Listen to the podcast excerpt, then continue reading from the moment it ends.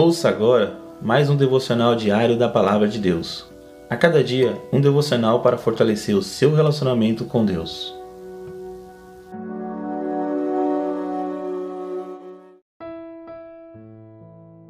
Olá, meus irmãos, que a graça e a paz de Deus esteja com todos. Compartilho com vocês mais um devocional diário da Palavra de Deus. E o título de hoje está assim: Deus é amigo dos solitários.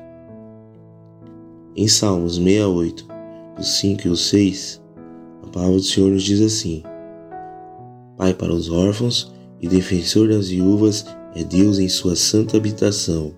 Deus dá um lar aos solitários. Irmãos, talvez seja esta as suas condições hoje. Faltam-lhe a presença ou as referências familiares mais importantes da sua vida. Talvez tenha sofrido a perda do pai ou da mãe, ou de ambos, e hoje seja órfão, ou seja viúva, viúvo, ou sente-se solitário, por ter perdido um filho, um amigo, uma companhia e esteja se sentindo abandonado. Pode ser que, mesmo não tendo experimentado nenhuma dessas situações de perda, você se sinta só, como alguém que, rodeado por uma grande multidão de pessoas, ainda assim se sente sozinho, sem ninguém que possa confiar verdadeiramente. Mas qualquer que seja a sua história, ou a sua situação, há esperança para você.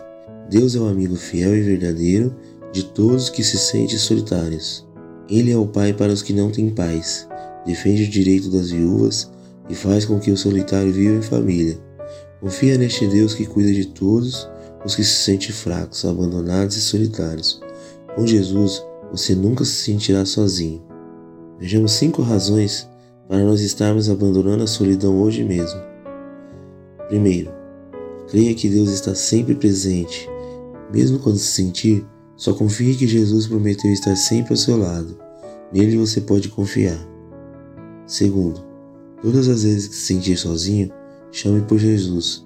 Fale para ele tudo o que está acontecendo. Terceiro, além de Deus que nunca te abandona, você também pode contar com outras pessoas. Olhe à sua volta, Deus acrescentará pessoas especiais à sua vida.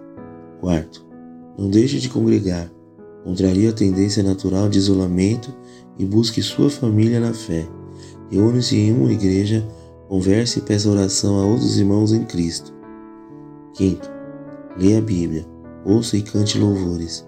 Preencha o seu coração com a palavra e a alegria de Deus todos os dias. Amém, irmãos? Que fique com essas palavras e essas palavras toquem o coração de todos em nome de Jesus. Neste momento gostaria de estar orando. Pai amado, agradeço por cuidar de todos aqueles que se sentem solitários. Agradeço pelo Senhor se importar com a nossa condição, atende às nossas orações e preenche o vazio dos corações com o teu grande amor. Ajude-me a perceber que contigo jamais estarei sozinho e o que o Senhor possa acrescentar amigos e uma grande família em ti.